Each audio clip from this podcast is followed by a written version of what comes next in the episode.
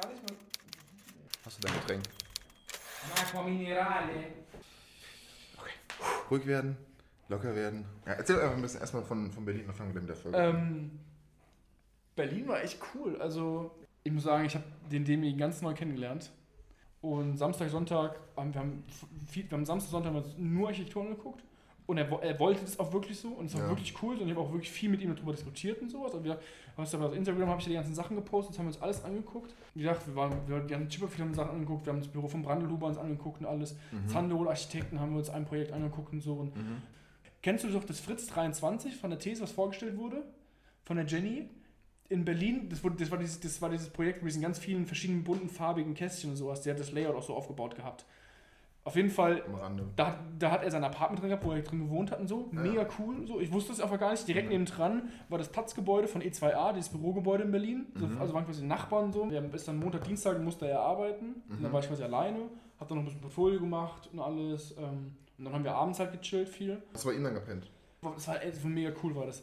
Das war also dieses Fritz 23, du kannst du dir auch mal anschauen gehen. So, das ist halt so ein Multi-Use, wie halt die unsere Thesis war. Du hast im Mhm. Erdgeschoss hast du so, da war so ein, so ein, so ein Pop-Up-Store, waren zwei Pop-Up-Stores von so, von so Recycle, die so Recycle-Sachen herstellen, so Taschen und, und Rucksäcke und so ein Zeug Mhm. zum Beispiel. Da war ein Galerieraum, war eine große Galerie war unten. Genau, das war also das war komplett, das komplette Erdgeschoss, dann das komplette erste OG und ich glaube auch Teile vom zweiten waren halt Büro. Also noch zwei Architekturbüros waren drin und sowas. Und dann waren halt, die sind nach oben sind ähm, so teilweise so Apartments, die so überall wie so ein Hotel vermietet und vermietet werden, also so Hotel-Apartments. Und dann gab es aber auch noch Wohnungen, so Atelierwohnungen waren das. Und das war echt cool. Er hatte halt ein, so eine Ein-Zimmer-Loft, ein Apartment von diesem Hotel-Ding, Mhm. weil das Architekturbüro, wo er gearbeitet hat, die kannten die Architekten von dem, von dem Fritz 23 Ja. und dann hat er das quasi für, für günstigste Konditionen durfte er da wohnen.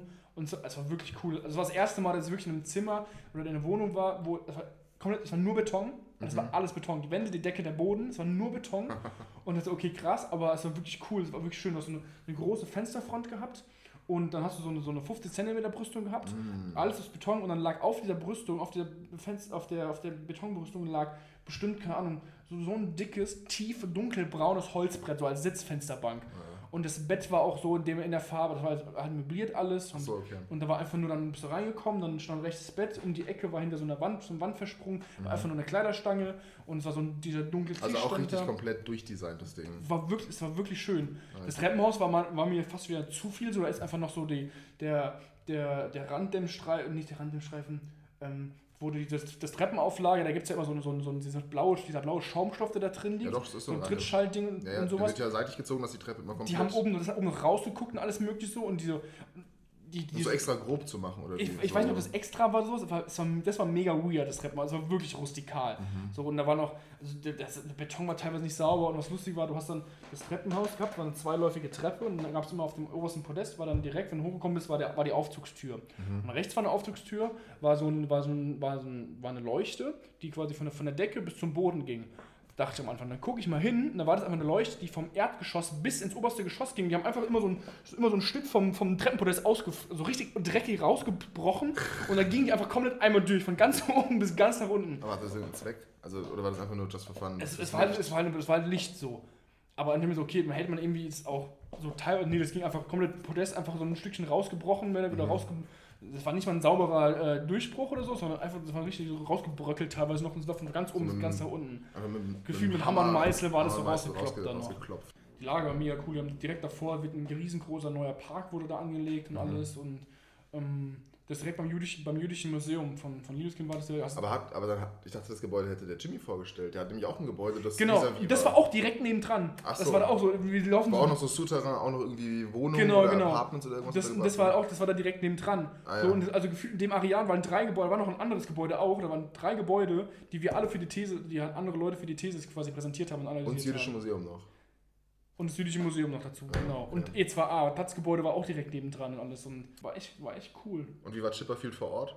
Also ich muss sagen, die, die, die James Simon Gallery war krass, aber ich habe mir die viel, viel, viel, viel, wie soll ich sagen, die war so unscheinbar. Die war total unscheinbar. Also, A, Aber ist es vielleicht, weil das jetzt schon in die Jahre gekommen ist, ein bisschen und schon so ein bisschen Nee, also ich auch Patina so ein bisschen sich einfühlt? das meint, nee, ich meine, was, was, die was das Ausmaß angeht, ich habe die mir viel, viel größer vorgestellt. So. so. Also, ja, die sieht doch ziemlich.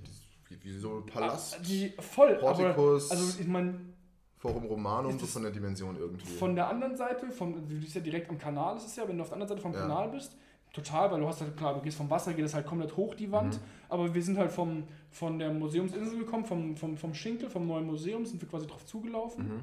Die war, also die, die hat mir, es war, es war, mir hat es immer noch gut gefallen und ich fand es total, ich fand es, meiner Meinung nach ist immer noch ein großartiger Entwurf, aber so die, der Auftritt dachte ich, das ist, das ist viel größer, das wirkt auf den Bildern immer so viel, viel größer. Ja. Und das war, und das war, und was man dann sagen muss, da kam halt wieder die Realität.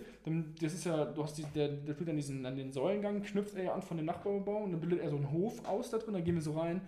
Dreckig, dann lagen Penner in der Ecke und Glasscherben. Das war halt so, okay, Mhm. also du kannst halt noch so schön planen, das Ja. kannst du halt nicht planen.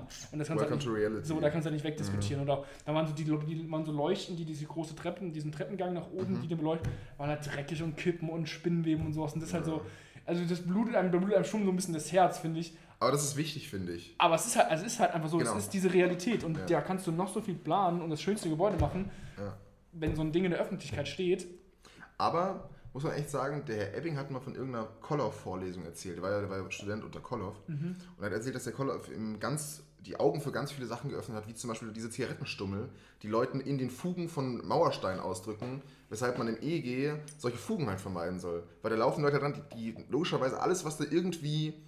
Deshalb ist es ja auch dumm, eine Sitzbank dazu machen, wenn du halt verhindern willst, dass sich da Leute hinsetzen. Deshalb gibt es ja auch extra so Sitzbänke, die auch nicht zum Skaten geeignet sind, die in der Mitte eine Teilung haben, dass man sich nicht drauflegen kann und sowas. Ja. Gibt's ja alles. Um quasi so baulich zu vermeiden, dass, keine Ahnung, dass halt Obdachlose da hinkommen oder so. Das Ist auch ein bisschen elitär, das irgendwie so, so zu bauen, aber selbst das ist irgendwo sogar architektonisch lenkbar. Die, die, also das, was der Giebel hat, der Giebel hat immer im zweiten Semester gesagt, wenn du so einen eingerückten Eingang hast, also die Ja, Pennerschlafecke. stimmt, die Pennerecke. Oder die Pennerecke. Ich so, Oder die, oder die Pissecke. ja, Weil da kannst du nachts, äh, irgendwas, irgendwas hat er immer gesagt, aber das war, wobei das an sich gar nicht. Also Forster macht voll oft so Eingänge. ich, also ich Der finde... schrägt die halt noch auf der einen Seite 45 Grad an und da ist auch immer Licht, also ja. hast du Also eine ich- öffentliche Kontrolle. Und Nee. Joachimstraße. Das war, das war cool, das war wirklich cool. Ähm, es war halt lustig, so weil, also war halt, weil wie gesagt, war ein Sonntags so, es war so alles zu und genauso auch bei, Ja. also wir konnten leider nicht rein, das war mir so ein bisschen so, fuck, so ich hätte Timing. mega gerne in dieses Café gegangen, aber genauso auch bei Brandelhuber und so. Es war nicht viel los, aber die Leute bei, bei Joachimstraße direkt gegenüber war irgendwie so ein kleines, war so ein kleines, so eine Boutique-Atelier-Ding war im Erdgeschoss. Und da saß scheinbar die Besitzerin davor auf ihrem Klappstuhl. Und sieht, wie wir zwei da kommen, ich mit meiner Kamera und sowas. Und die, die hat direkt gegrinst. Und die wusste halt ganz genau, dass wir hier halt hier sind, weil wir wissen, was das ist. Ja. So, und das war halt irgendwie, war irgendwie lustig und war, war, war echt schön und bin dann so hingegangen und dann hast du links den Eingang zu seiner Wohnung oben, da stand da nichts dran und dann stand dann am großen Tor, war dann Klingelschild, der wird über viele Architekten so oder Architekten. Das war schon, war schon cool, man denkt, okay, der Diese, verkehrt, diese Klingelschilder, wo die Namen von den Büros draufstehen, Der die haben verkehrt da schon so ein schon- bisschen Präsenz, ne? der verkehrt da schon des Öfteren, ja. Und was ich, was ich ganz krass fand, bei Brandelhuber bei dem Büro, das ist ja im Innenhof und da gibt es so eine Treppe, die so Mhm. hochführt, so eine Abschluss, das ist so ein, da gibt's, Ist das die abgerückte Treppe? die, die ist, genau, die ist weit Die Fassade abgerückt und sowas. abgerückt. Und ähm, da ist im, im Erdgeschoss, weiß ich nicht, was drin ist. Ich glaube, im Erdgeschoss ist gar nicht richtig ist.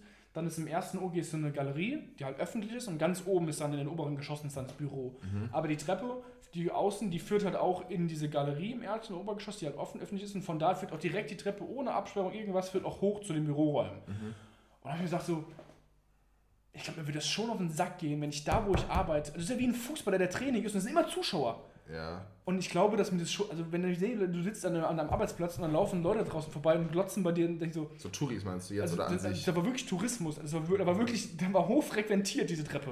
Und ich so, Vielleicht ist es sogar ein bisschen Absicht. Es Vielleicht findet er das auch geil. es ist schon Anerkennung irgendwie, aber Ja. wenn ich, also für, klar, für ihn als persönlich, als, als, als Gesicht dieses Büros, aber wenn ich, wenn ich mir vorstelle, ich, so, ich bin jetzt bei CMA, sitze da im Büro oder auch beim Nils und dann würden die ganze Zeit Leute am Fenster vorbei und reingucken und ich so, und Fotos machen. Alter, geh mir nicht auf den Sack, ich will ja einfach nur arbeiten, gefühlt. Also, Zumthor hat er bei sich am Haus also so extra so ein Schild hängen. genau, mit Äh, hier, wohnt die, respektvoller genau, hier wohnt die Familie Zumthor.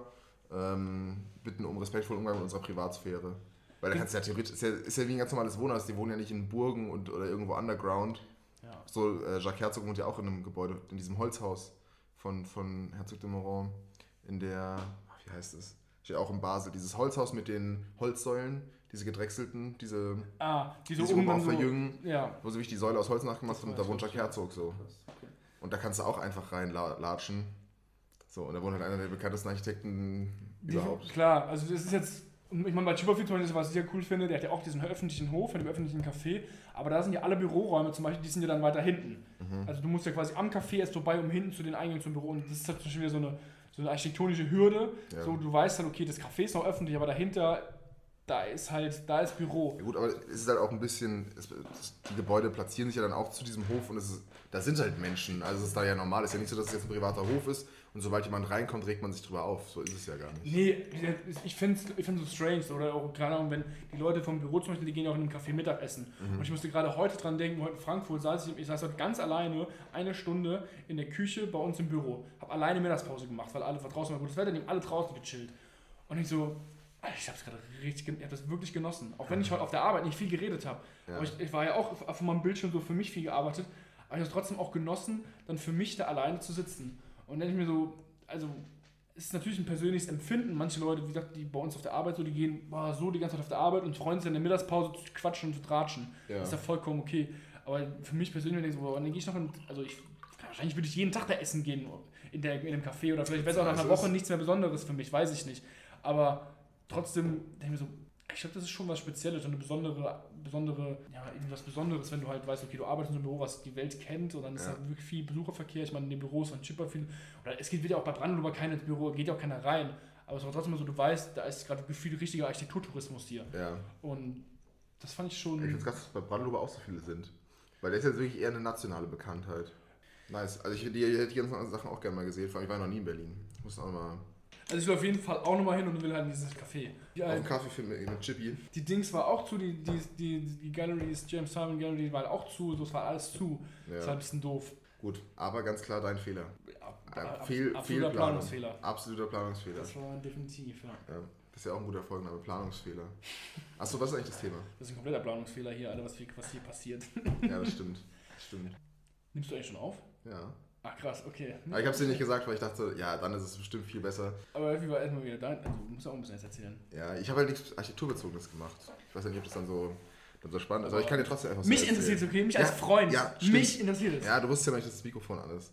Ja, also ich hatte einen sehr, sehr schönen Urlaub. Sehr schönen Zeltplatz, habe ich auch die Fotos gezeigt. Richtig geiler Zeltplatz. An einem See. Und das ist halt ein Badesee, ein öffentlicher mit, mit Campingplatz. Und da haben wir dann zwei Wochen gestanden. Ich war zum ersten Mal in meinem Leben in meinem in einem Waschsalon. Ich bin zum ersten Mal in meinem Leben Cabrio mit offenem Verdeck gefahren. Und Hast du aber schon einen geplant im Waschsalon. ja, stimmt. stimmt. Ja, gut. Ich habe auch schon einen Kindergarten geplant. Okay, ich war schon im Kindergarten. das Aber da erinnere ich mich ja nicht. Das war ein richtig dummes Beispiel. Ich wollte gerade sagen, Altersheimer habe ich noch nicht. Aber das wäre vielleicht ein gutes Gegenbeispiel. Ja, und dann.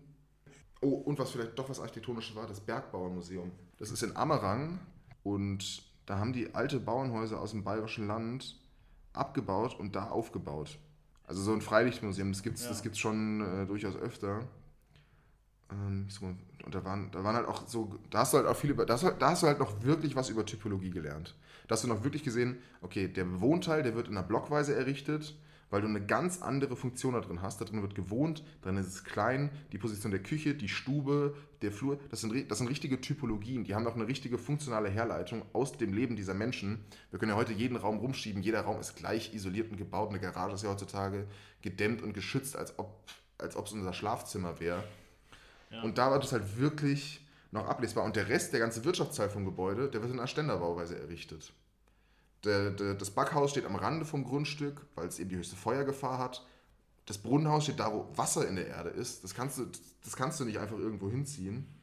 Und dann das beeindruckendste Gebäude, weil mir das auch gar nicht klar war, dass das ein, überhaupt ein Gebäude sein kann. Und zwar, das war ein Gebäude vom Imker. Hier, meine Schwester hat mir die Fotos geschickt. Ja, und sie hat auch, mit einer, hat auch eine Analogkamera dabei und hat auch Fotos gemacht. Hier so richtig alte Küchenstuben. Und die haben diese Küche, die wiegt 50 Tonnen. Die haben die außen Wie viel? 50 Tonnen. Achso, das ganze Gebäude. Nein, nein, die Küche mit dem Gewölbe und so weiter wiegt 50 Tonnen. Das Paket, das die quasi aus dem Haus rausgeschnitten haben und transportiert haben.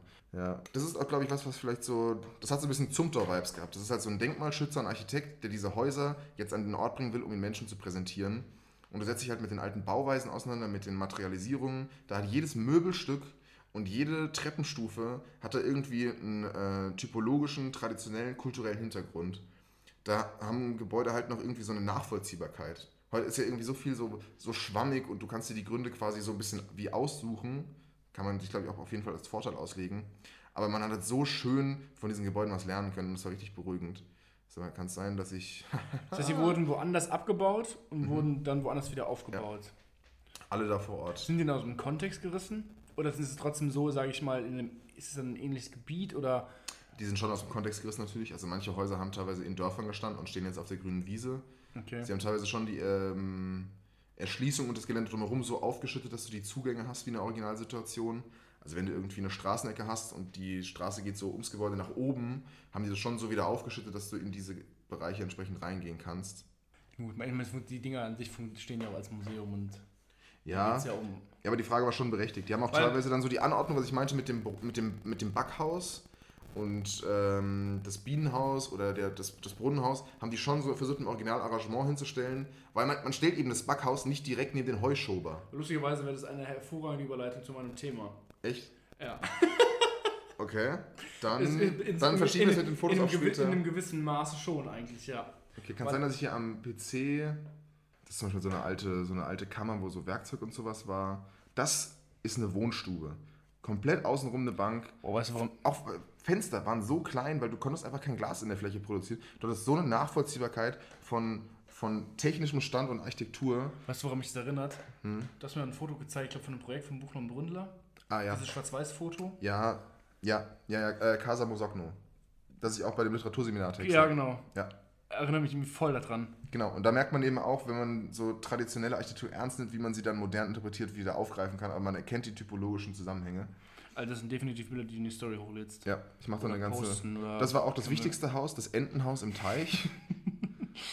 genau, auch so. Ich habe auch wirklich mal so Konstruktionsdetails fotografiert, Fensterdetails. Ich finde es lustig, was also die Bilder, gerade die Innenraumfotos, die du gerade gezeigt hast, also ich finde das eine von dem, was so aussieht wie ein, Arbeitsraum oder, so, oder auch das Ding von der, von der Wohnstube gerade. Da herrscht eine Atmosphäre, die wir gefühlt irgendwie heutzutage künstlich herstellen Ja, wollen. den- den jagt man so hinterher. wollen, dass es so sein soll. Und das ist einfach so. Ja. Es war ja, das war ja ein einfaches Bauernhaus wahrscheinlich. ist eigentlich eine Form von autochthoner Architektur, die so ein direktes Abbild ist und trotzdem hat sie diesen atmosphärischen Gehalt. Und das quasi zu simulieren oder zu versuchen nachzumachen, schwächt das enorm. Was heißt autochton? Das sind diese ursprünglichen Architekturen. Das Iglu, Okay. das Schwarzwaldhaus oder hier eben diese bayerischen. Das ist übrigens das Bienenhaus. Das sieht ganz furchtbar von außen aus, ist quasi ist wie so ein bisschen. Aber das ganze Haus besteht aus Bienenstöcken. Genau, das ist das Ding von innen.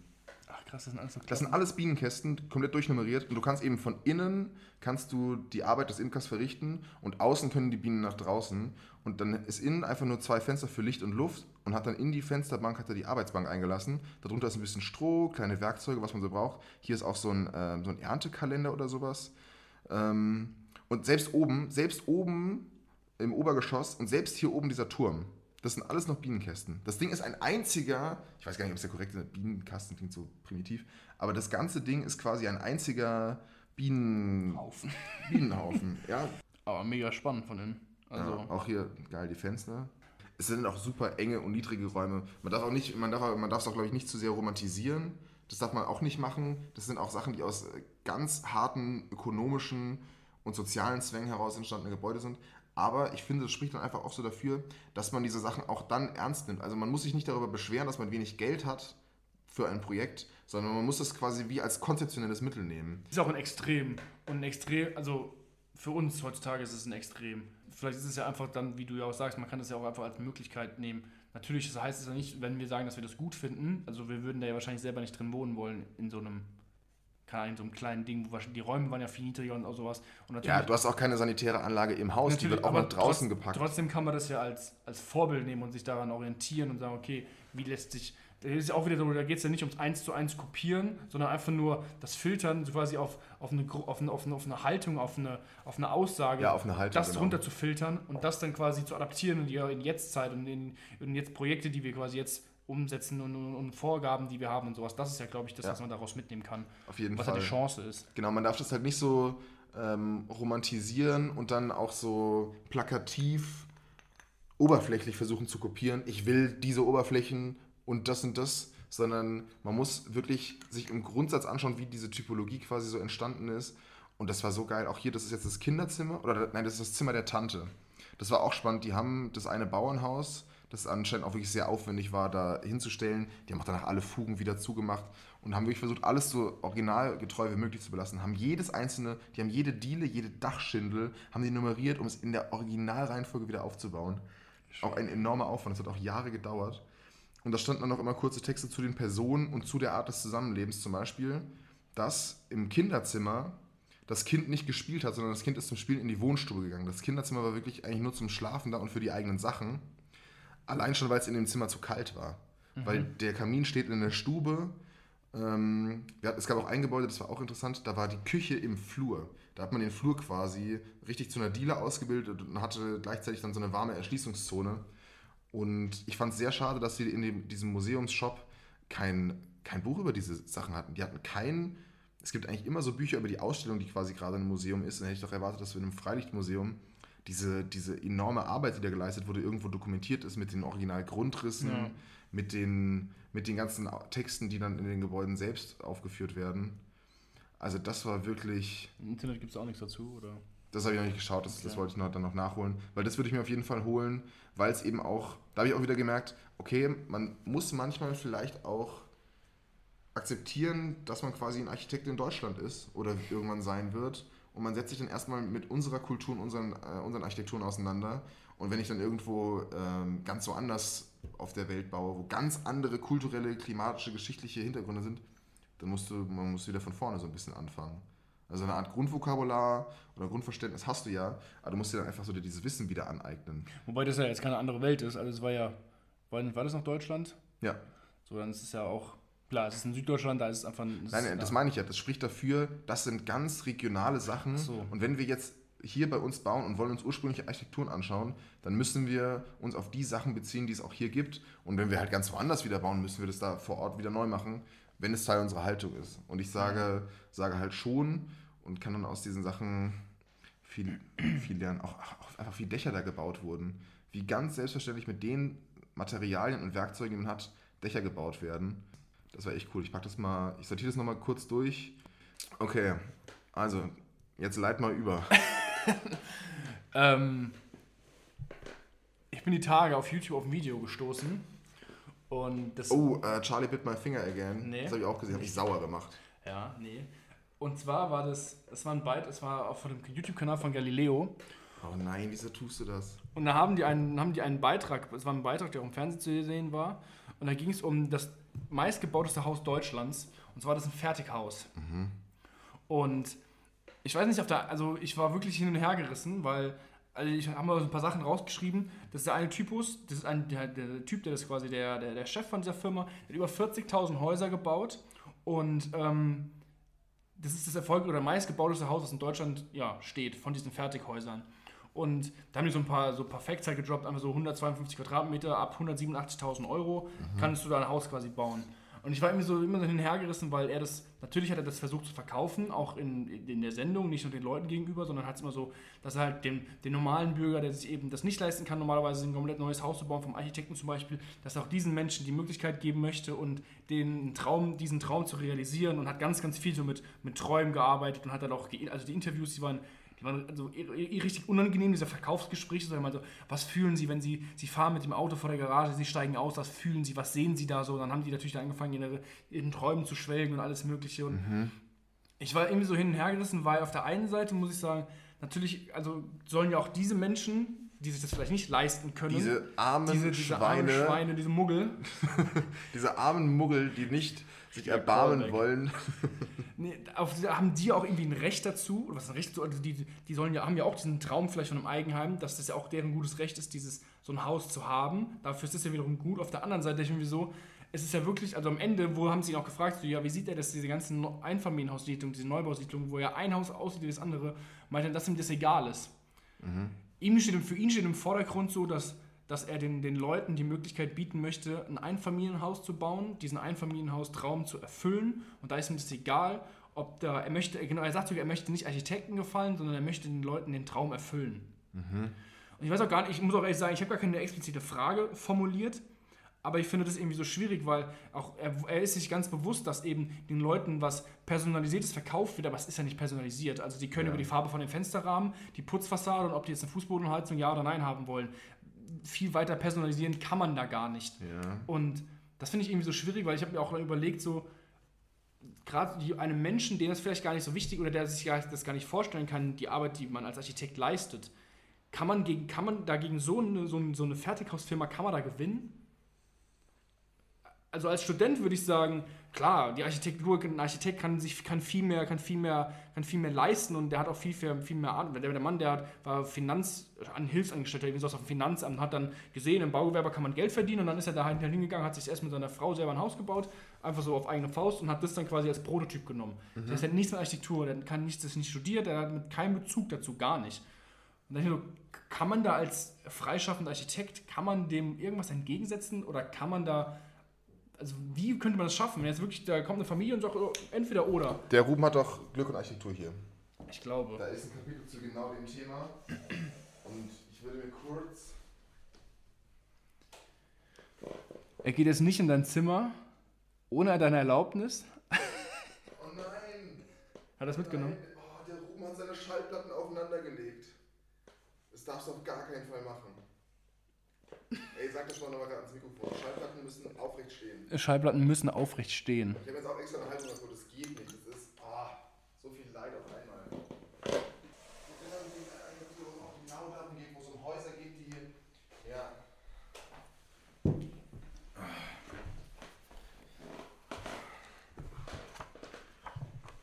Genau, das Kapitel heißt nämlich, was ein Feld verspricht.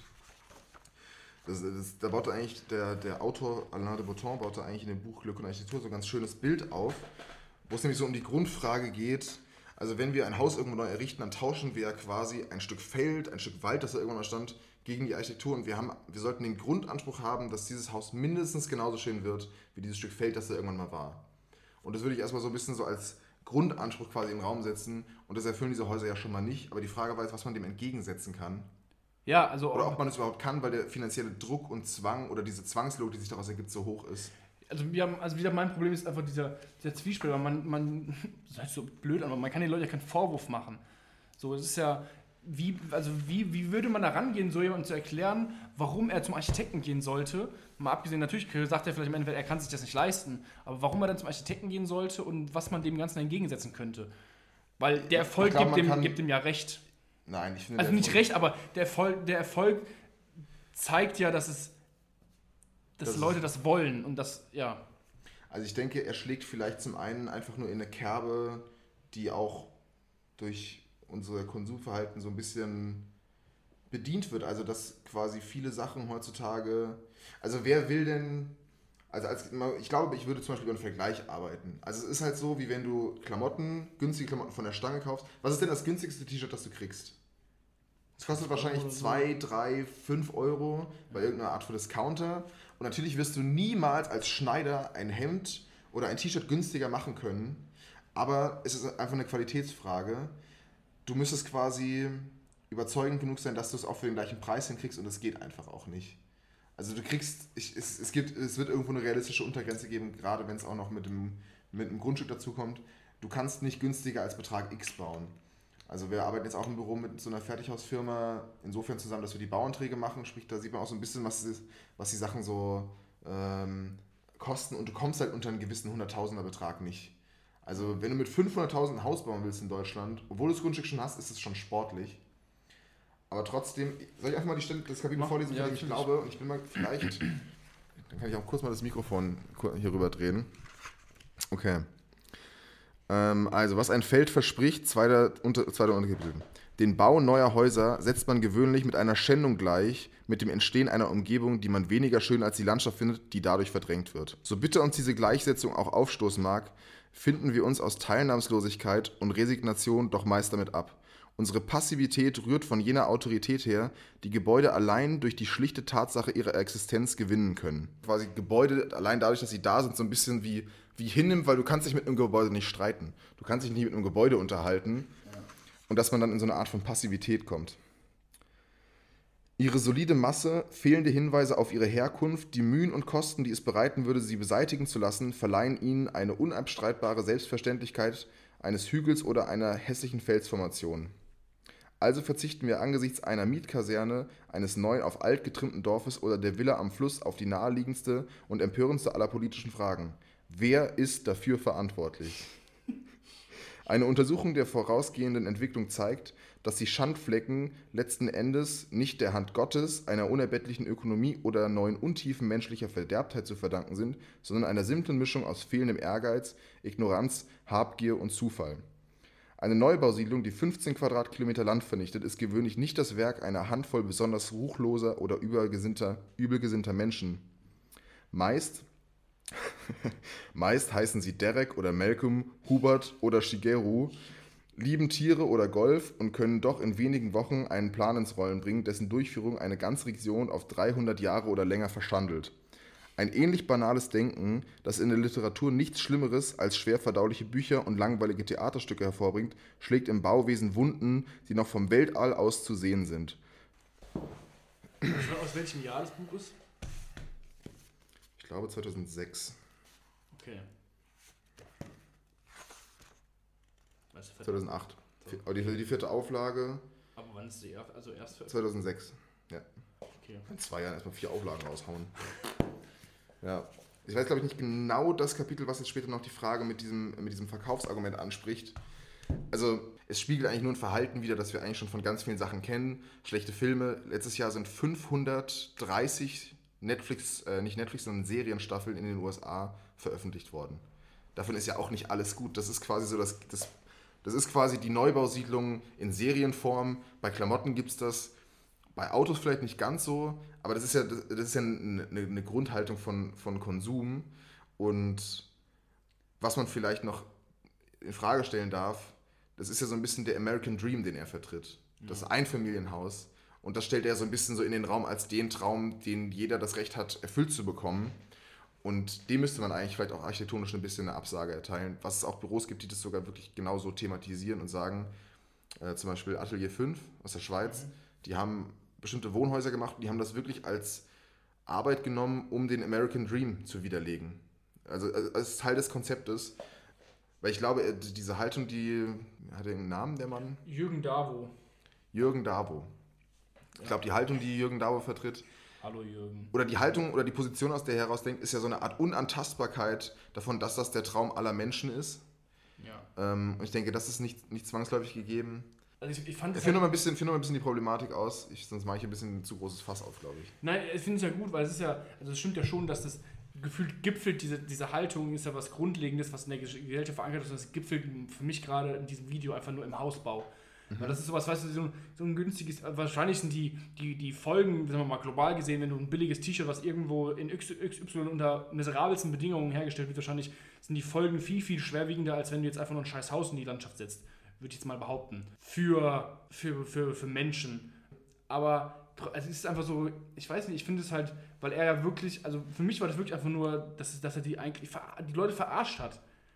Ja, und also die Leute drauf reinfallen, weil das ist eben, ist eben nicht personalisiert. Also nur weil, die, nur weil das WC jetzt vielleicht zwei Quadratmeter größer ist oder kleiner ist als das vom, vom vorherigen Kunden, es ist ja in keinster Weise personalisiert. Nein, gar nicht. Es hat nichts mit Konzept und mit Architektur zu tun. Also das ist vielleicht das Grundlegendste, was man quasi antworten könnte. Das ist keine Architektur. Und ich behaupte, man kann anhand dieser Gebäude in einem Vortrag, wo Neukunden sind und die musst du überzeugen, du kannst denen anhand von drei einfachen Merkmalen darlegen, das ist keine Architektur. Das kannst du ganz klar aufzeigen. Wenn sie Architektur wollen, müssen sie zum Architekten. Bei diesem Mann kriegen sie halt ein Produkt. Bei dem kriegen sie ein Haus, würde, würde ich mich fast noch scheuen zu sagen, weil Haus eigentlich ein schönes Wort ist, mit dem man schöne Sachen verbindet, aber das sind eigentlich keine Häuser mehr. Und, wo ich, wo ich gerade dran denken musste, der ist halt ein Verkäufer. Also 100%. der ist halt zu 100% ein Verkäufer und es gibt eine schöne Anekdote. Ich weiß nicht, wer sie erzählt hat. Es war irgendein berühmter, schlauer Mensch. Und zwar, da kommt er in einen, ähm, in einen Angelladen und sieht überall bunte Blinker und neongelbe Köder und nimmt so einen in die Hand und dreht sich zum Verkäufer und fragt so, mögen Fische das? Und dann dreht der Verkäufer sich um und sagt nur, Entschuldigung, wir verkaufen nicht an Fische.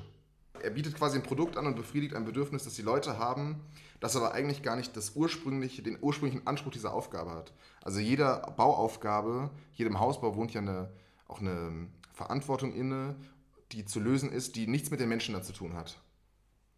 es ist mir völlig egal, wer da wohnt. Es gibt immer einen speziellen Ort zum Beispiel, wo das Gebäude steht. Es gibt immer einen städtebaulichen Kontext. Und der hat nichts damit zu tun, ob da jetzt Ingo und Jutta wohnen oder ob da jetzt Karl-Heinz und Margarete wohnen. Absolut, definitiv. Und das ist eben etwas, was er, was er glaube ich, verkennt, weil er eben ein Produkt verkauft. Weil eben ein normales Produkt auch nicht diesen Anspruch. Ein Fernseher hat keine städtebauliche Einordnung. Der hat höchstens eine, keine Ahnung, eine Inneneinrichtungs... Äh, einen Inneneinrichtungsanspruch und du kannst dir das zurecht personalisieren, wie du willst. Und du kannst dir in deinem Auto auch jeden Lederbezug und Kunstleder und Stoff durcheinander mixen, wie du es willst. Das, äh, das muss wirklich nur dir gefallen. Aber bei Architektur ist das eben nicht so. Weil ich fand halt darüber hinaus noch, dass, also ich stimme dir zu 100% zu, was du sagst. Man, das, wie gesagt, das war auch, also ich habe hab erwartet und gehofft, dass du, dass du so vertrittst. Ich muss, sagen, ich, ich muss hier erstmal eine Lanze für Jürgen, für Jürgen Davo. Jürgen Davo. Oder Woda. Nee, Davo. Davo. Nee, aber was ich halt auch dann so mir überlegt habe, ob das nicht auch ein, einfach ein schlechtes Bild, oder nicht ein schlechtes Bild, aber ob das vielleicht im Architekten oder ich, ich sage einfach mal uns Architekten, zumindest uns Angehenden und später mal Architekten, vielleicht auch die Arbeit schwieriger macht. Weil halt Leute, die es auf den ersten Blick eben nicht nachvollziehen, die sehen dann auch, oh, der zeichnet drei Striche auf dem Blatt und da steht ein Haus und wir zeichnen drei Striche, also die es halt eben nicht die Metaebene hinter einer gute, hinter guten Architektur verstehen, denen die sagen, ja, warum könnt ihr das nicht auch so günstig? Ja. Also ob das nicht einfach unheimlich schwer macht, die Arbeit für, für Architekten, die gute Architektur machen. Hm. Ich glaube, man kommt jetzt schnell in eine Position, dass man sich darüber aufregt. Aber wenn jemand zu dir kommt und will von dir ein Haus und du legst ihm das da und du erklärst, was deine Arbeit ist und er versteht es und will ein Haus von einem Architekten, dann bist du gut bedient. Und es, gibt gar, es wird doch gar nicht genug Architekten geben, um jedes Haus mit einem Architekten zu bauen. Wenn du das als Vergleichswert ziehst, ist es natürlich schwierig. Aber den Vergleich darfst du halt einfach nicht ziehen. Beziehungsweise den Vergleich musst du dann, du musst, du musst deine Arbeit, deine eigene Arbeit schon erklären und es ist normal, dass du dann äh, einen Widerstand hast. Aber ich fand es zum Beispiel interessant.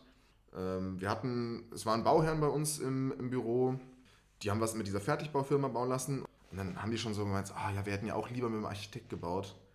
Aber wir konnten uns das einfach nicht leisten und haben dann auch gefragt, ob das jetzt zu teuer ist, was die Firma denen angeboten hat, ob man dafür auch beim Architekten hätte bauen können. Und dann musste mein Chef auch sagen, für den Preis muss man schon sagen, alle Achtung, dass dafür diese Firma ein Haus hinstellen kann. Aber dieser Grad von Individuation, den es haben kann, den hätte ich ja selbst vor dem Studium gar nicht gewusst, dass es das, das gibt. Du kannst ja ein Haus, du kannst natürlich auch so einen Blaumann nehmen in Größe M oder sagen wir L und dann passt er halt ganz vielen Menschen. Und die Individuation ist dann, wollen sie ihn in Rot oder wollen sie ihn in Grün haben? Das ist eben so eine Scheinauswahl. Aber sie, dir werden halt nur ganz bestimmte Parameter angeboten und damit hast du halt so ein, du hast halt ein ganz, ein ganz grobmaschiges Netz, womit du dann quasi äh, das abfischen kannst. Und dass das funktioniert, das, das überrascht mich jetzt auch gar nicht. Also das, das finde ich äh, nachvollziehbar, auch wenn ich es natürlich nicht gut heiße.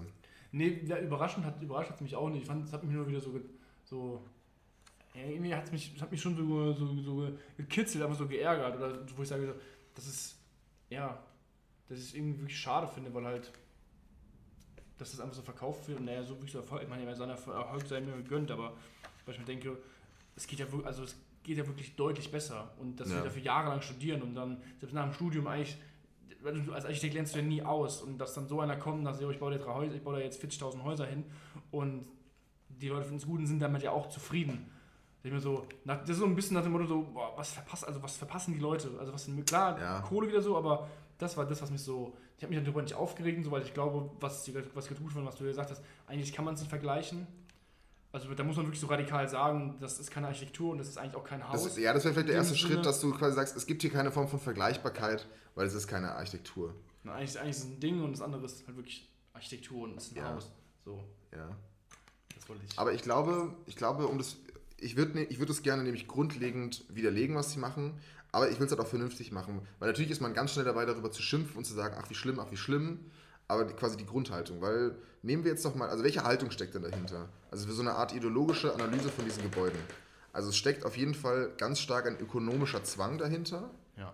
Das kannst du nicht, nicht leugnen und du musst irgendeine, irgendeine, irgendwas dafür ja, plausibles anbieten oder irgendeinen so irgend so Hebel finden. Und zum Beispiel, nehmen wir jetzt mal an, als ähm, Architektenbeispiel, den wir heute auch schon gehört haben, der Brandelhuber hat ja sehr ökonomische Gebäude hergestellt mit Wohnraum, der durchgestaltet ist von einem Architekten spezifisch auf den Ort.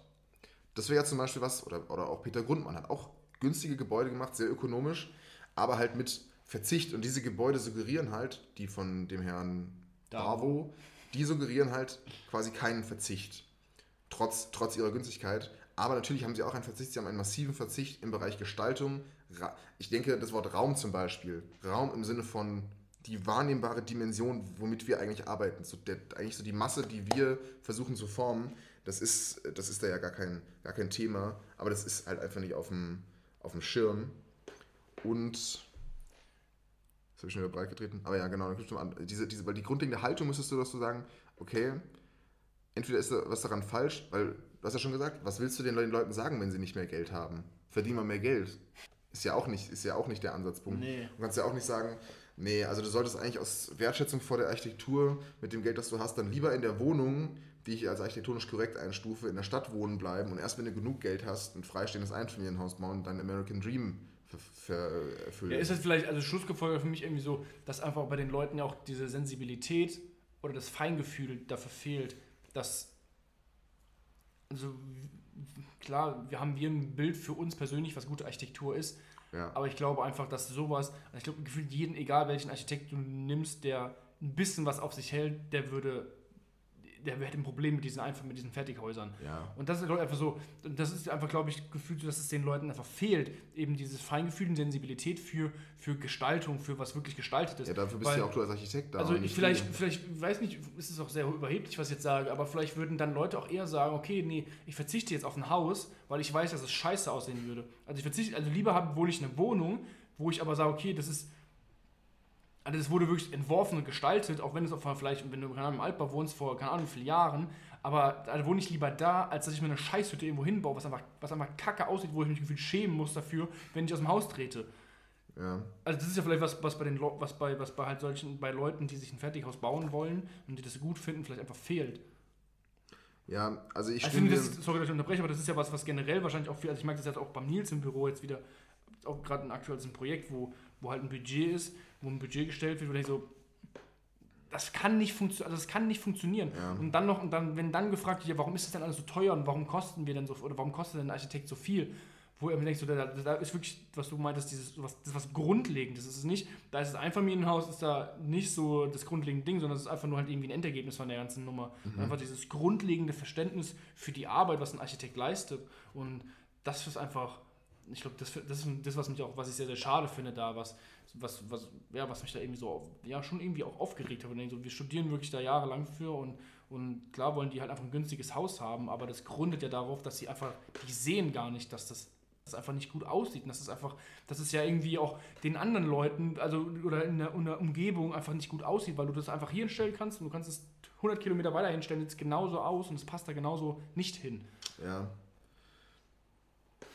Also ich glaube, um die eine Teilfrage zu beantworten, ich glaube, ja, es ist ein bisschen eine arrogante Position, aus der wir argumentieren. Allein schon finanziell, so Altbauwohnung oder ein, ein freistehendes Einfamilienhaus, das sind jetzt schon mal sehr gehobene Wohnfragen, ja. über die wir reden. Ähm, ja, aber es fällt mir auch schwer, also mir fällt es schwer, daraus einen Vorwurf zu machen, aber trotzdem teile ich natürlich die Problematik oder die Stellung zur Problematik. Aber ich würde eigentlich eher an uns angehende Architekten oder an an Architekten appellieren. Es ist halt deine Aufgabe. Du bist halt die Person, die sich am härtesten dafür einsetzen muss. Aber gleichzeitig mal, wenn du halt auch im finanziellen Zug, Zugzwang bist, dass du einen Auftrag machen musst, dann, dann kommt halt auch das dabei raus. Das, aber das gilt ja für, für jede Art von, von künstlerischer Arbeit. Und die, also natürlich ist die beste Arbeit, die du machen kannst, aus völliger finanzieller Unabhängigkeit heraus, aus kreativem Freischaffen zur Zufriedenheit von allen Beteiligten. Das ist natürlich die Utopie, äh, die man gerne erzeugen würde. Aber dass das nicht, ähm, nicht immer wollte ich schon sagen, aber dass das fast nie funktioniert, muss halt, muss halt auch klar sein. Die Frage ist ja eigentlich so, wie geht man daran, wie, wie steht man dazu und wie kann man es irgendwie auch verständlich machen, ohne dass man überheblich wirkt, oder? Ja. Das ist so ein bisschen auch die Frage. Wie kann man verständlich machen, entweder so oder manchmal, manchmal denkt man sich ja wirklich, warum sind sie eigentlich hier? Es fehlt manchmal, dürfte jetzt auch keine neue Erkenntnis sein, aber es fehlt vielleicht manchmal die Sensibilisierung dafür, dass es halt nicht jeder kann. Natürlich kann jeder einen Grundriss zeichnen, von der Fähigkeit her einen Stift zu nehmen, eine Tür und ein Fenster zu zeichnen, aber dann hast du halt noch lange keinen, keinen wirklichen Grundriss gemacht. Ähm, ja. Und vielleicht muss man sich auch einfach eingestehen, dass manche Leute diesen Anspruch nicht haben.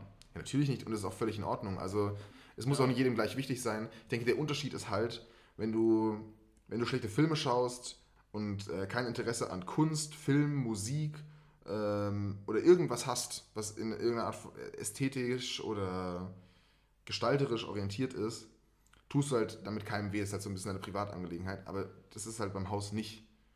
Du hast, du hast mit einem Haus immer irgendeine Art von öffentlicher Verpflichtung. Das ist ja auch, was unsere Profs uns so schön bei den Fassaden beigebracht haben. Okay, nicht alle Profs. Herr Ebbing, die Fassade baust du nicht für die Menschen, die drin wohnen. Die Fassade baust du vor allem für die Menschen, die draußen vorbeilaufen. Vereinfacht ausgedrückt. Weil es eben eine öffentliche, eine Straßenfassade ist. Das ist das Gesicht, das ist das Aushängeschild für dein Haus und das wird irgendeine Aussage treffen. Und die Aussage sollte halt nicht nur sein, ich war günstig oder mich gibt es oft. Also vielleicht als kleiner Mutmacher kann ich auf jeden Fall das komplette Kapitel, was ein Feld verspricht, empfehlen aus Glück und Architektur, weil er eben genau diese Frage mehr und mehr aufgearbeitet wird. Es ist auch ein kleines Plädoyer an den übergeordneten Planer, teilweise vielleicht sogar ein bisschen an die, an die Monarchie. Irgendwo ist auch geschrieben, irgendwie Le Corbusier war nicht der Einzige, der sich beklagt hat, dass die Monarchie nicht mehr existiert, aus architektonischer Sicht, mhm. weil es eben einen übergeordneten Planer gab. Das muss man vielleicht auch ein bisschen. Also ich glaube, so, dass zum Beispiel ganz viele Sachen, die sich in furchtbaren Gebäuden äußern, eigentlich die eigentlich Ausdruck von einer wahnsinnigen Freiheit sind, die wir heutzutage haben. Wir haben eine absolute Freiheit, was die Materialwahl angeht. Wir, wir können ja aus ökonomischer Sicht, ist es, ist es kein großer Unterschied, ob wir ein regionales Material benutzen oder irgendein woanders gefertigtes, weil wahrscheinlich das sogar das Massenprodukt und günstiger, günstiger ist. ist. Sprich, ja. es gibt, wie ich vorhin bei dem Bauhaus meinte, du nimmst da nicht den Baum, der direkt neben dran wächst, weil es rechnet sich nicht, es ergibt sich daraus kein Vorteil mehr. Das heißt, wir haben, und genauso ist es halt auch bei, bei ähm, Bauweisen, wir können eine Bauweise, die vorgestern in China entwickelt wurde, schon morgen bei einem Haus irgendwo im Odenwald anwenden, weil, weil's, weil's, weil diese Regionalität aufgelöst wird vielleicht, also deshalb, also positiv gesehen, ist es eine riesige Freiheit, die sich da ausdrückt, weil wir alle machen können, was wir wollen. Aber das Schlimme ist, alle machen, was sie wollen. Weißt du, das ist ja so ein bisschen, kriegt man das irgendwie noch ein bisschen schön gefazitet. Ich glaube, das Fazit ist einfach, dass man, dass Architekten einfach sich dafür davon freimachen müssen, halt von dem Gedanken, dass Architektur was ist, was allen wichtig ist. Mhm. Aber es ist auf jeden Fall eine Mission. Also das darf man schon, das ist vielleicht auch, das kann man vielleicht auch als Grundmission von so fix mal ein bisschen vereinfacht ausdrücken. Ich meine, wenn sich das jemand anhört und dann irgendwie mehr Liebe dazu entwickelt. Schon also haben wir also richtig gemacht. Ja, das wäre ja schon das Schöne. Genauso wie ich ja auch durch andere Menschen, die sich viel mit Film auseinandersetzen oder Menschen, die sich viel mit Kunst auseinandersetzen oder einfach Künstler, die ihre Kunst präsentieren und dann denkt man sich plötzlich, ah nee, Kunst ist doch nicht nur irgendwas, was ich aus der Schule kenne, wo sich jeder Dritte denkt, äh, das kann ich auch. Ich kann auch dieses schwarze Rechteck malen. Nee, kannst du nicht. Weil das halt alles Bereiche sind, glaube ich, wo man halt wirklich aktiv was machen muss. Ja. Das ist halt eben nicht so was, was man irgendwie im, im, im Vorbeilaufen mitbekommt. Also einen Film musst du dir halt aktiv anmachen, Architektur musst du dir aktiv angucken oder musst halt Literatur lesen oder Kunst musst du aktiv zu einer, weil nicht zu einer, zu einer Vernissage gehen oder zu einem, zu einem Innenatelier, wo halt es ausgestellt oder was auch immer. Das sind halt alles Sachen, wodurch da muss, also da muss erstmal der Grundfunke in dir aufglimmen und sagen, ja. okay, ich möchte daran jetzt was ändern ist ja was anderes. Also ich finde selbst, beim, selbst bei Musik ist es fast ist ja schon so, du kannst ein Radio anmachen, da kannst du dich besudeln lassen, wobei das auch schon wieder eine aktive Entscheidung fast ist. Aber das sind wirklich Sachen, ja, wo halt. Architektur muss man nicht anschalten, die ist halt einfach da. Nee, du musst dich nicht zur Architektur entscheiden. Nee, eigentlich fast schon wieder anders. Also klar, äh, ich meine, die Leute nehmen ja trotzdem die Architektur wahr, aber trotzdem musst du dich aktiv dazu entscheiden, sich mit dir auseinanderzusetzen. Ja. Also ja, in dem Buch steht irgendwo auch der Satz, ähm, es bedarf Arbeit, sich mit Architektur auseinanderzusetzen, aber es lohnt sich. Also das ist auch das Beispiel, was wir gesagt haben, glaube ich, bei der Wer ist AC-Folge, was du mich auch immer gefragt hast, so allein wenn man vergleicht, wie sind wir vor dem Studium durch die Stadt gegangen und wie gehen wir jetzt nach oder während seit dem Studium durch die Stadt, so das ist ja allein schon ein Punkt so, dass wir uns sehr aktiv zu entschieden haben, die Umgebung wahrzunehmen. Ja. Ähm, ich habe das Kapitel gefunden. Dann darfst du das mit einem großartigen Zitat wollen wir es einfach damit abschließen? Abrappen nochmal? Also das sind irgendwie vier Seiten. Ich lese einfach mal vor und gucke dann mal, ab wann das nicht mehr ganz hart am Thema dran ist. Aber es beginnt mit, das vierte Wort in dem Kapitel ist, es, äh, ist Maklerbüro. Und ich glaube, das könnte es treffen. Ich versuche, ich versuche fehlerfrei vorzulesen.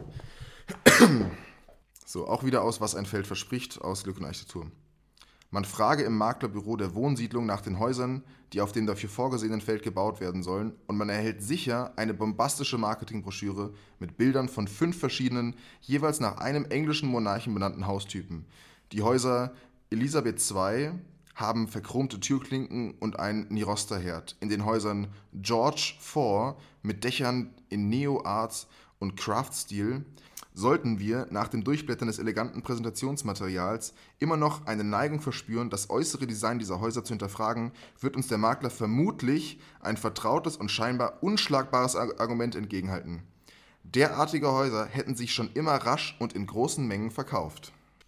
Wenn der Makler reflexartig einen bestimmten Geschmack verteidigt, leugnet er letztlich damit, dass Menschen jemals lieben lernen könnten, was sie noch gar nicht wahrgenommen haben.